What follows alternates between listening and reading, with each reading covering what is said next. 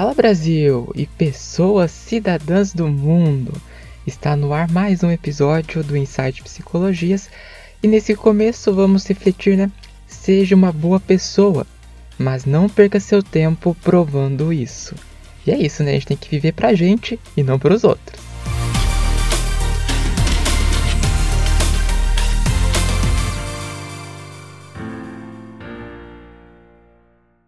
E nesta edição nós teremos mais uma edição também do Psicologia em Foco, para conversarmos um pouco sobre os direitos de crianças com autismo, um assunto que pode levantar muitas dúvidas, talvez muitos pais, muitos cuidadores, inclusive professores, não saibam exatamente quais são os direitos dessas crianças, então por isso nós preparamos um episódio para falarmos sobre o assunto e vamos receber uma advogada. Hoje uma edição um pouco diferente. Então, continue com a gente porque em poucos segundos vamos dar início à nossa conversa. Então,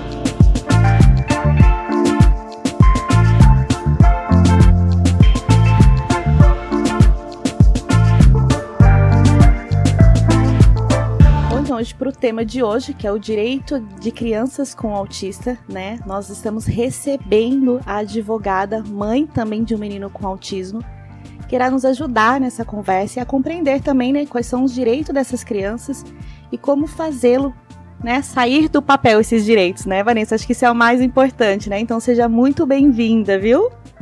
Boa noite a todos. Muito obrigada pelo convite. É, realmente é muito difícil, é, mesmo nos dias de hoje, com tanta informação, fazer com que os direitos dos autistas, sejam eles adultos ou crianças, sejam efetivamente cumpridos. Então, Vanessa, para a gente poder começar a nossa conversa, para a gente poder criar né, aquela conexão com quem está nos ouvindo, porque eu acredito que também, principalmente para os pais né, que estão aí é, tendo que aprender a lidar com o diagnóstico, a lidar com essa realidade, né? Como que foi para você quando você recebeu essa notícia de que seu filho tinha autismo? Quando eu recebi a notícia, para mim já era uma notícia esperada. Talvez a minha experiência seja um pouco diferente da maioria dos pais, né? Já havia uma suspeita, eu já desconfiava de, de, algum, de alguns sinais que o Pietro vinha dando, né? Que meu filho vinha dando. Porque todas as minhas amigas foram mães muito cedo. E eu decidi primeiro é, me formar, né? Depois constituir família. Eu já estar mais estabilizada para depois constituir família. Então, no caso, é, eu já conhecia como, como era, né? Essas crianças, porque eu continuei convivendo com, com as minhas amigas, mesmo com elas casadas. E, e o Pietro ele apresentava algumas, alguns sintomas que, que fugiam um pouco ao que uma criança normal apresentava. Por exemplo, ele não era um, um bebê risonho, é, ele, não, ele não ia para o colo de qualquer pessoa. É, quando a gente começou a frequentar festinhas, é, que ele tinha por volta de um ano e pouquinho, tudo, ele já andava, ele preferia se isolar, né? Então isso foi me chamando a atenção e eu conversando sempre com a pediatra dele e ela falava para mim que eu estava enxergando coisa onde não existia, porque ele tinha um desenvolvimento normal, né?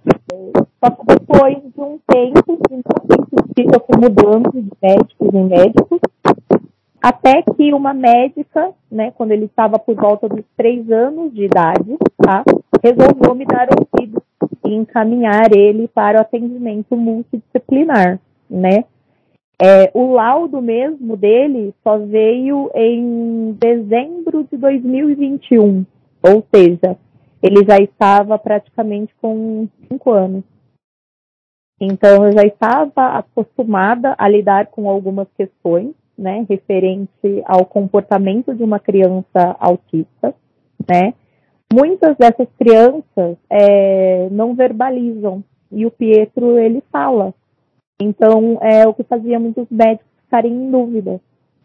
Mas ele apresentava é, mais de 10 sintomas né, referente ao autismo. Então, isso é, fez com que a médica, é, para fechar o diagnóstico, não, não tivesse dúvida alguma, né, após alguns meses de atendimento multidisciplinar e tudo mais. E como que eu fiz durante esse tempo todo, né? Em que, nossa, você ficou todo esse tempo sem diagnóstico com uma criança, e como é que você fez? Eu me apoiei em algumas amigas que eu tenho psicólogas que foram me dando fontes confiáveis do que eu pudesse ler e estudar, né? E através do, de grupos no Facebook mesmo, mas aí você tem que ter uma mente mais aberta e saber o que você realmente pode absorver daquele grupo ou que realmente é só fogo de palha, porque tem muitos pais e muitas mães ali nos grupos, né, desinformados mesmo e, e que também estão loucos atrás de, de ajuda, de informações. Então você também tem que saber filtrar um pouco. Sim, e é interessante essa sua falha, esse relato, Vanessa, porque o que nós às vezes escutamos muito são de pais que têm dificuldades em aceitar um diagnóstico. E no seu caso foi ao contrário, né? Você lutou, né? Tenta esse olhar como mãe de perceber isso no teu filho e de que ir atrás, né? Tipo, ah, o médico falou, mas espera aí, para mim como mãe, conheço meu filho, convivo com ele, tem algo que para mim não é normal né, dentro daquilo que, né, talvez seja esperado. E aí em buscar essas informações. Então isso também é importante. Então, né, para quem está nos ouvindo aqui, tem esse olhar também, né, desse cuidado, né, que é importante, porque às vezes a dificuldade maior que a gente e o que a gente sempre escuta é isso, né, são a dificuldade dos pais em aceitar esse diagnóstico, né? Acho que você deve ter ou escutado isso também, né? Sim, eu, eu não vou falar que é uma convivência assim pacífica. Eu acho que nenhum pai, nenhuma mãe deseja um diagnóstico desse para uhum. seus filhos, né? Mas é, que eu posso dizer é que assim, não existe viver com tranquilidade no autismo, né? Eu aprendi a viver um dia de cada vez, sem ficar criando expectativas, porque existem dias bons e existem dias ruins como em qualquer outra vida normal, tá? Independente do grau de autismo, né? Porque existem também é, vários graus no autismo, né? O Pietro, é, graças a Deus, é nível de suporte 1, mas durante as suas crises, ele não é uma criança fácil de lidar, né? Ele tem as suas, é, a sua, é, seu lado mais agressivo, é, e, é, e a gente tem que controlar isso e, e, não é agredindo a criança, é acolhendo, né? É, se eu vou falar, se eu falar para você que eu estou feliz todos os dias, nossa, que eu super aceito, não. Mas eu queria sim que ele tivesse um diagnóstico para ele poder ser tratado, até porque é, o que a lei diz é que na mínima desconfiança, né, da, da a intervenção deve ser feita né? Para que a criança tenha uma melhor qualidade de vida. Então, o que eu buscava era isso, que ele tivesse uma melhor qualidade de vida. A gente escuta muito hoje médicos e pais falando que cada criança é, aprende as coisas no seu tempo. Mas é, se você for pesquisar, existem marcos do desenvolvimento. E nesses marcos a gente tem que prestar atenção, né?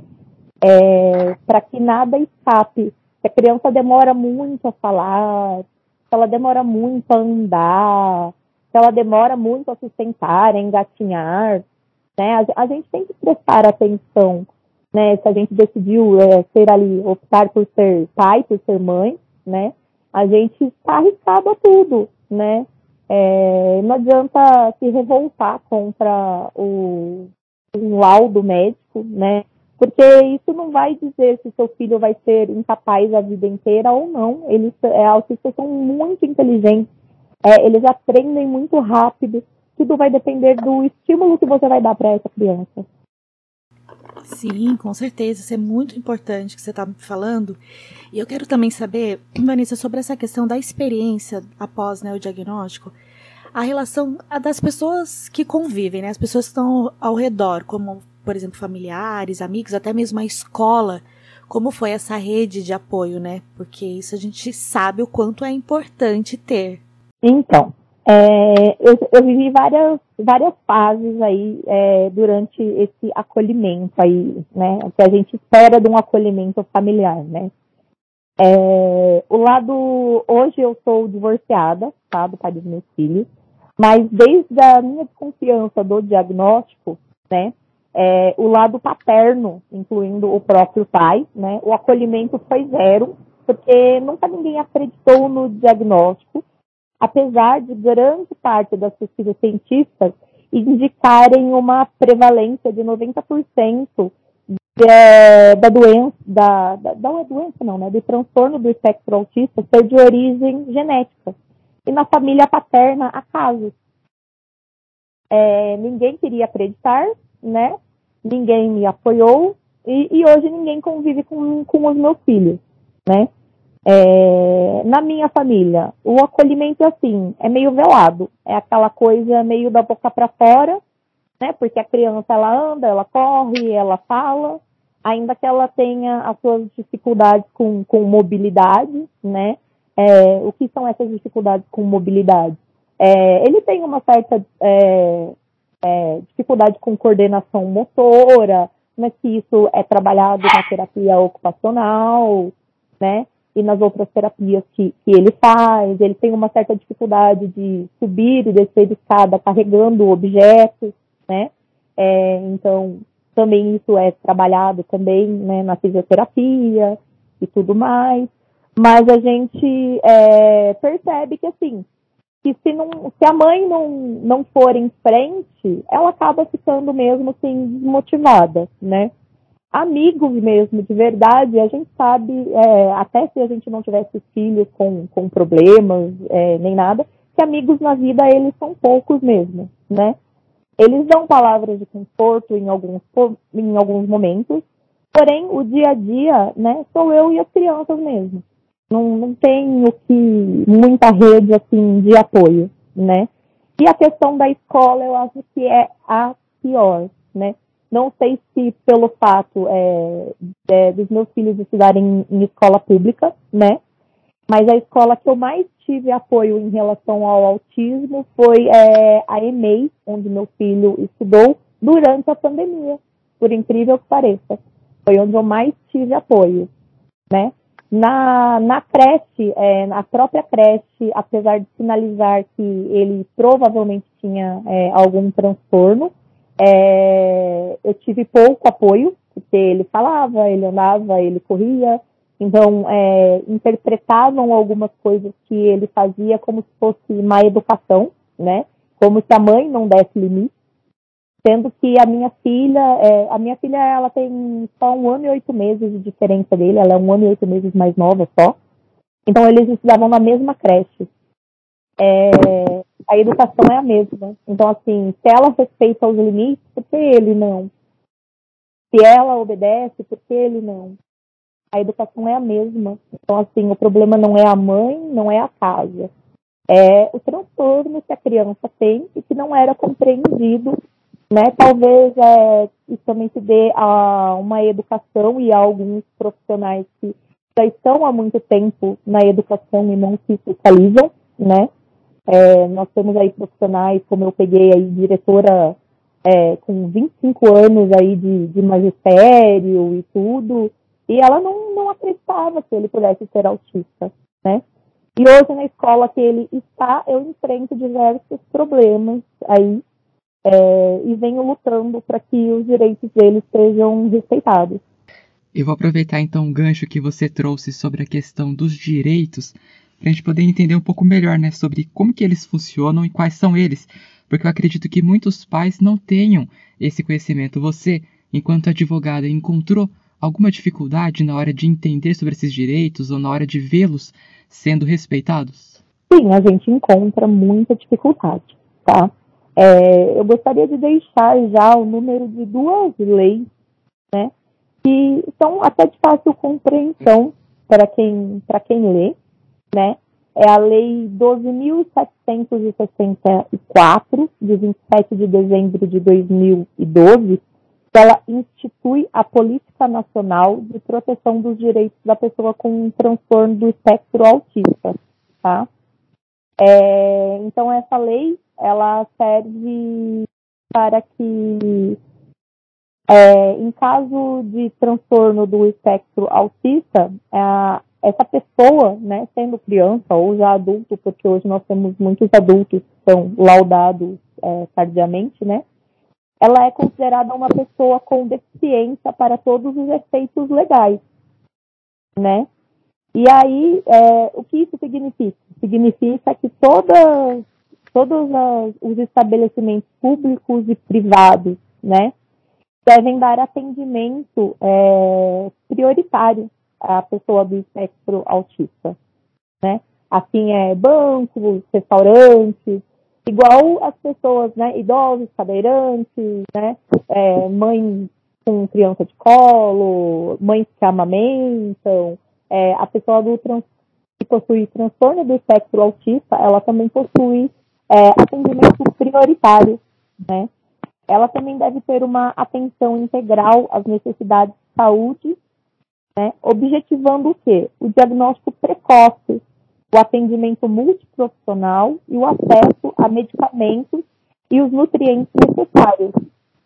A gente sabe que pelo SUS é muito difícil a gente conseguir um atendimento multiprofissional, mas existem sim, né, os CAPs, né, tanto adulto quanto o infanto, infanto juvenil, né, que possuem atendimento é, multidisciplinar, multiprofissional, né, e a, essas mães, esses pais, ou até esses adultos, é, devem sim irem em busca, né, e fazer cumprir é, as suas, é, e fazer cumprir a lei, né. É, e a gente entende por direitos é, da pessoa com transtorno do espectro autista, né? Que ela tenha uma vida digna, que ela tenha uma integridade física e moral, que ela possa ter livre desenvolvimento da sua personalidade, né? Porque cada um tem uma personalidade e a gente não deve ficar podando a criança é, com as coisas que, que ela faz. As crianças às vezes apresentam certas estereotipias. Por exemplo, é, ficar estralando os dedos. Você não vai ficar para a criança, para, para, isso está me incomodando, né? Então ela vai criando alguns hábitos é uma forma dela é, se autorregular, tá? É o, que chama, é o que a gente chama de instinto. A, a pessoa com transtorno do espectro autista também tem direito à proteção contra qualquer forma de abuso e exploração, acesso a ações e serviços de saúde, né, é, acesso ao diagnóstico precoce, ainda que não definitivo, ao atendimento multiprofissional, deveria ter acesso aos medicamentos, né, muitas vezes o SUS também não, não possui, né, porque quando a gente fala em legislação, a gente prevê que o Sistema Único de Saúde é, nos forneça tudo isso mas a gente às vezes sabe que, que os medicamentos faltam, né? E a gente tem que sim se socorrer às farmácias, não, não tem jeito, tá? E também a, lei prevê que as pessoas tenham informações que auxiliem no diagnóstico e no tratamento, né? Também prevê acesso à educação e ensino profissionalizante, é, entre outras providências, né? É difícil fazer cumprir tudo isso? Sim, muito. Muito difícil. É, eu acho mais difícil fazer cumprir é, as questões ligadas à educação do que à saúde. Sim, que esse direito ele possa realmente ser validado e colocado em prática realmente, que não fique só no papel, que ele saia mesmo, né? E você até falou da lei aqui, que é, essa lei é de garantir a proteção aos direitos dessa criança, da família em, em si. É, porque a gente vê que muitas pessoas, Vanessa, é, que têm filhos, né, tem casos na família de pessoas com autistas, de repente desconhece disso, né, não, não, não tá inteirado exatamente sobre esses direitos.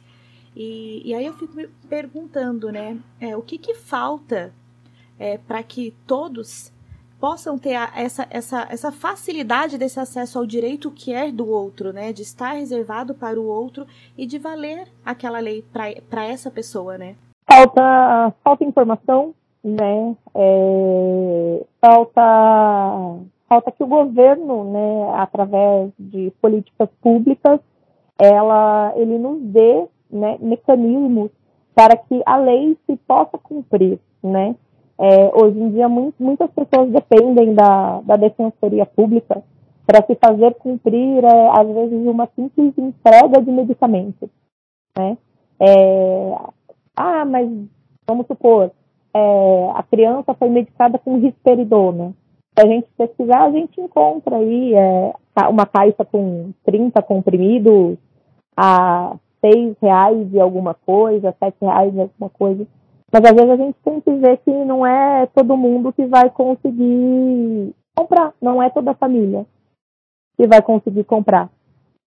É, não é toda a família que consegue comprar. É, às vezes pesa no orçamento, né? Porque às vezes a criança não vai tomar um comprimido só por dia, às vezes vai tomar mais de um. É, e isso é muito, muito, muito, muito difícil.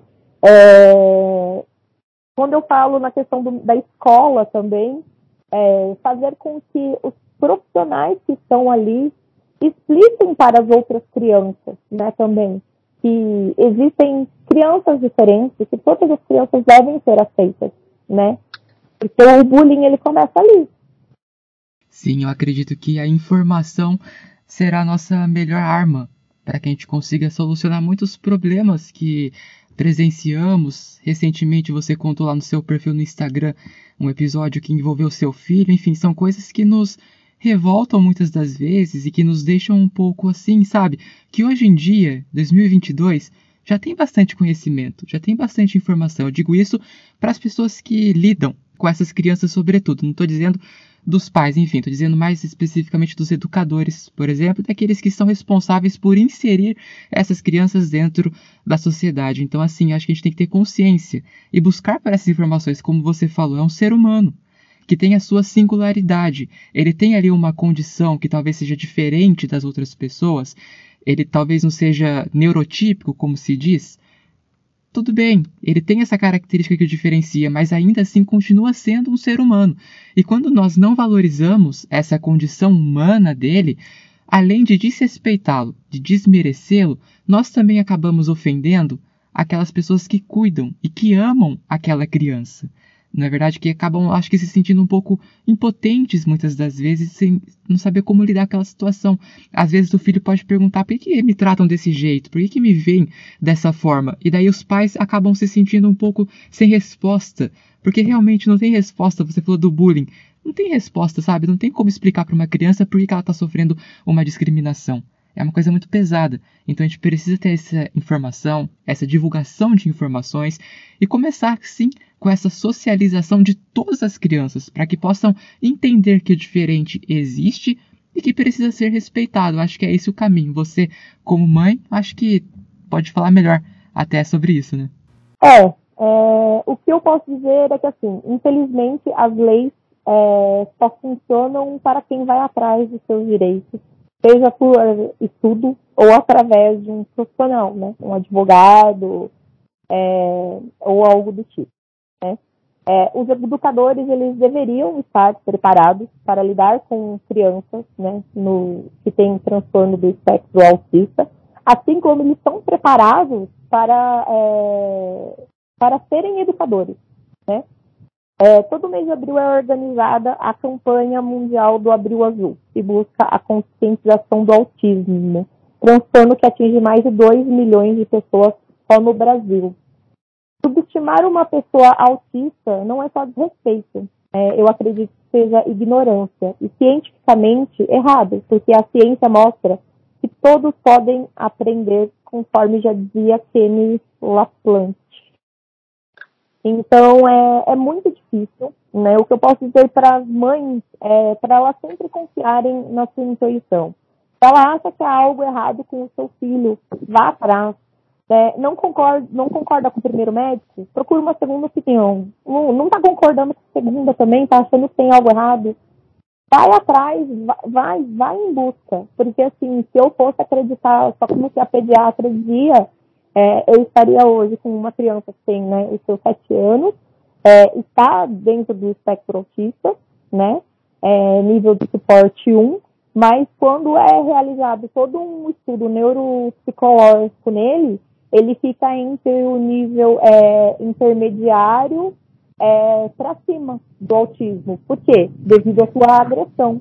Então, essa criança, ela precisa de um suporte muito bom. Um suporte psicológico, de um suporte é, de terapias, de um suporte familiar, né? E essa família, ela também precisa de um suporte, de um apoio psicológico para aprender a lidar com essa criança e aprender a aguentar tudo que vai vir diante daí. Porque é uma luta constante, é uma luta diária. Cada, como eu falei mesmo, cada dia é, é uma coisa, é um dia de cada vez. É, como você mencionou recentemente, é, eu tive alguns problemas é, na escola é, que o meu filho estuda, né? Não, não vou falar o nome da escola nem os profissionais envolvidos por, por questões né, de, de preservar todas as pessoas, é, mas eu estou assim lutando pelos direitos deles sim. Eu fiz as denúncias competentes na Delegacia Regional de Ensino, fiz boletim de ocorrência, né? Fiz tudo o que estava ao meu alcance fazer para proteger ele é, enquanto criança, né? E o que é mais importante, o que eu achei pela primeira vez na vida, é quando eu fui lavrar o boletim de ocorrência, o primeiro que eu lavrei foi é, via eletrônica, ele veio errado eu tive que comparecer ao distrito policial para fazer a correção. E eu levei a criança, e o delegado quis escutar ele. Então, é, deu importância. Eu acho que o mais importante de tudo também é você validar os sentimentos dessa criança que está no transtorno do espectro autista. Né? É, às vezes a coisa não aconteceu com tanta gravidade, mas para ele tem uma gravidade por exemplo, ah, ela me, ela me bateu. Às vezes a pessoa só esbarrou. Mas para ele foi um sentimento de agressão. E isso eu sempre pontuo para as educadoras que lidam com ele. E elas devem levar em consideração é, o sentimento dele, o que ele sente naquele momento, como ele se sente naquele momento, para poder fazer o acolhimento de forma correta e depois explicar que não teve a devida gravidade. Sim, e você fez ponderações muito importantes aqui nessa sua fala, tanto quanto quando você falou que sobre a questão de você olhar para o teu filho, enxergar que tem algo diferente, não aceitar, não aceitar o que o médico fala, né? Não, peraí, deixa eu passar por um outro e investigar aquilo, né? Porque às vezes as pessoas, nós vamos falar assim, ah, talvez esteja cansada, olha, acaba olhando para aquela mãe e pensa que de fato nós estamos cansados, né? Porque exige demais, né? É, é, ser mãe Ainda mais quando é um bebê pequeno. E aí de olhar talvez pra gente falar assim, ah, não, mas é que essa mãezinha ela tá mais cansada, então de repente ela tá colocando coisa na cabeça, e aí de uma certa forma quer nos, nos acalmar. Mas de fato quem conhece, quem convive, quem está 24 horas com os nossos filhos somos nós, mães, né? Família que convive com essa criança. Então achei muito interessante você ter trazido isso, né, para voltar mesmo esse olhar pro teu filho para tanto para o profissional também, né, de não aceitar aquilo que ele está falando e de olhar de fato para o teu filho para ter essa, não, peraí, não é isso que eu acredito, então eu vou procurar um outro profissional. E também esse outro lado, né, de que é, as pessoas em si precisam olhar e respeitar, né? Não é, é simplesmente pegar, ou como pegar, ou como conversar, ou como acolher esse momento que está acontecendo. Assim, quem conhece é a mãe, então vamos tentar entender como que é essa criança, como é esse dia a dia dessa criança, porque não são todos iguais, não acontece da mesma forma, né, Vanessa? É, são situações diferentes e crianças diferentes, né? Sim, sim, eles são, eles são, são muito, muito diferentes. É, e aí, assim, acho que eu acabei guardando uma surpresinha, assim, é, e eu acabei de, de, de descobrir, na verdade, é, essa semana, tá? Chegou ontem para mim o laudo neuropsicológico da, da minha filha. E ela também possui um leve nível de, de autismo. E ela, assim, é totalmente diferente. Eu desconfiava que ela teria hiperatividade, tá? É, e aí, por que iniciamos os estudos com a neuropsicóloga? Porque ela teve uma sequência de crises de epilepsia. E aí eu pedi o estudo neuropsicológico dela. E aí ela tem um leve grau de, de autismo. E ela é uma criança, assim, totalmente diferente do que esse. Ela sempre foi um bebê sorriso, ia no colo de todo mundo. É, hoje ela tem cinco anos, ela vai com todo mundo, ela conversa com todo mundo. É, é muito conversadeira, tudo. Mas ela é autista. E isso não, não é nada. Né? É apenas um diagnóstico. Né? E nossa, como eu tô aqui ouvindo e aprendendo, porque a gente sempre tem muito para aprender. Por mais que a gente estuda, é diferente na prática. Com certeza, né? É diferente de você ler, conhecer um caso, conhecer uma pessoa, mas quando você vivencia, é totalmente diferente. E você teve isso, né? Tem isso com você e agora, né, recebendo mais um diagnóstico que com certeza são outros novos desafios. Por mais que você conheça essa pessoinha que já tá com você na tua vida, que você já sabe como funciona essa logística tudo com a tua filha, é diferente, né? Porque a gente tem que nos organizar dentro dos nossos próprios pensamentos também, né? Tipo, do que como como vai ser sempre assim? Ou será que vai ter alguma mudança, né? Sim, é, as, as mudanças elas ocorrem naturalmente, né? Porque hum. as crianças elas vão crescendo e vão, vão mudando de fase, né? É, hoje, muitos médicos eles se surpreendem no quanto eu aprendi. Mas também são quase sete anos de luta. Então, não tinha como não aprender, né? A gente aprende por algum meio. Ou vai ser pelo amor, ou vai ser pelo, pela dor. Eu prefiro é. ir pelo lado do amor mesmo. Porque não adianta Sim. você negar um diagnóstico que ele está lá, na sua cara, né? Muitos médicos me, me negaram esse diagnóstico mas é, muitos familiares também desacreditavam, né? Mas é, hoje eu não, não, vou, não vou usar a palavra vitoriosa, porque como eu já disse, não é um orgulho ter, ter é, duas crianças laudadas, né? Mas pelo Sim. menos é, é, você ter o laudo é o início de que as suas crianças possam ser respeitadas, né? De que os direitos delas sejam cumpridos, de que você possa começar a trilhar outros caminhos é, com a ajuda de outros profissionais, né? Porque você nunca vai estar sozinho, você, você não tem condições de ir sozinho, ainda que fosse com uma criança, né? Você, você, a gente não tem capacidade, ainda que eu fosse uma profissional psicóloga, né? A gente não tem essa capacidade de, de ser autossuficiente para nós mesmos. Sim, com certeza. É que nós já caminhando aqui já para né, esse encerramento, tem alguma mensagem que você queira deixar aqui, ou indicação mesmo seja de um livro, de filme que você acredita que vai ajudar essas famílias, né? Alguém o que está recebendo também agora esse diagnóstico, alguma mensagem que você queira deixar. O espaço aqui é teu, fique à vontade. Eu queria mais uma vez, né, agradecer por esse convite, por todo essa, por toda essa nossa conversa, poder falar um pouquinho sobre, né, é, o transtorno do espectro autista, da lei, né? É, deixar mais uma vez o número das leis aqui, tá? É, a lei 12.764, de 27 de dezembro de 2012, que institui a Política Nacional de Proteção dos Direitos da Pessoa com Transtorno do Espectro Autista, e a Lei 13.146, de 6 de julho de 2015, que institui a Lei Brasileira de Inclusão da Pessoa com Deficiência, tá? que seria o Estatuto da Pessoa com, com Deficiência. É, e indicações. Eu acho que para quem busca é, algumas, algumas explicações, né, nós temos a série é, Amor no Espectro, que é de 2019 na Netflix. É, às vezes as pessoas acham que a pessoa com um transtorno do espectro autista não, não é capaz. Tem, tem também a série é, Atypical, que é de 2017 no Netflix.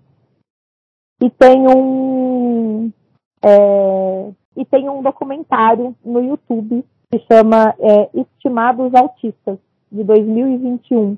Esse Estimados é S-T-I-M-A-D-O-S que é um trocadilho com o termo STEAM, que em inglês significa comportamentos repetitivos e estereotipados, que é muito comum em pessoas com transtorno do espectro autista. Maravilha. O filme eu já assisti, já digo, já digo aqui para todos os nossos ouvintes que vale a pena. Agora esse documentário eu fiquei curiosa, vou aproveitar para ouvir também, colocar. É no YouTube, você falou, né? Esse, esse é no YouTube, é muito bom. Maravilha, Vanessa, muito obrigada por todas as dicas, as dicas, por deixar aqui pra gente essa mensagem. As leis também, que elas são super importantes, e elas precisam sim paramentar as pessoas, dar esse direito, fazer valer esse direito e sair do papel. Então quero te agradecer muito que a gente puder ser útil aqui para você também. Pode contar com a gente, né? Tanto comigo com o Hamilton, quanto com o Insight também, para o que você precisar, quiser trazer aqui para gente. Estamos aqui sempre solícitos. E nós queremos agradecer demais por estar aqui com a gente e falar sobre isso que é tão importante e que as pessoas precisam cada vez mais conhecer, porque parece que é sempre um tabu e a gente precisa tirar isso, né? Que não é tabu. As pessoas, as pessoas precisam ter os direitos dela e fazer valer esse direito que é dela. Perfeito, Thaís. Eu que agradeço toda essa, essa oportunidade, esse espaço é, e faço das suas palavras é, as minhas palavras. E que a gente tem que quebrar mesmo esse tabu, né? Para que essas pessoas não, não sejam mais discriminadas e, e estigmatizadas né, na nossa sociedade. Sim, com certeza. Elas têm o mesmo direito que todos e esses direitos precisam se fazer valer. Muito obrigada, Vanessa. Obrigada eu. Bom, estamos chegando ao final dessa edição do Insight Psicologias. Só reforço para você que a nossa conversa pode continuar no Instagram, Insight Psicologias, e também todas as quartas-feiras nós temos publicações lá no nosso blog, insightpsicologias.blogspot.com. Foi um prazer mais uma vez ter essa oportunidade de conversar com você. Esperamos que os assuntos que nós tratamos tenham te esclarecido de alguma maneira. E fique atento, fique atenta, porque na próxima segunda a gente está de volta para falar de amor. Tchauzinho, gente. Obrigado.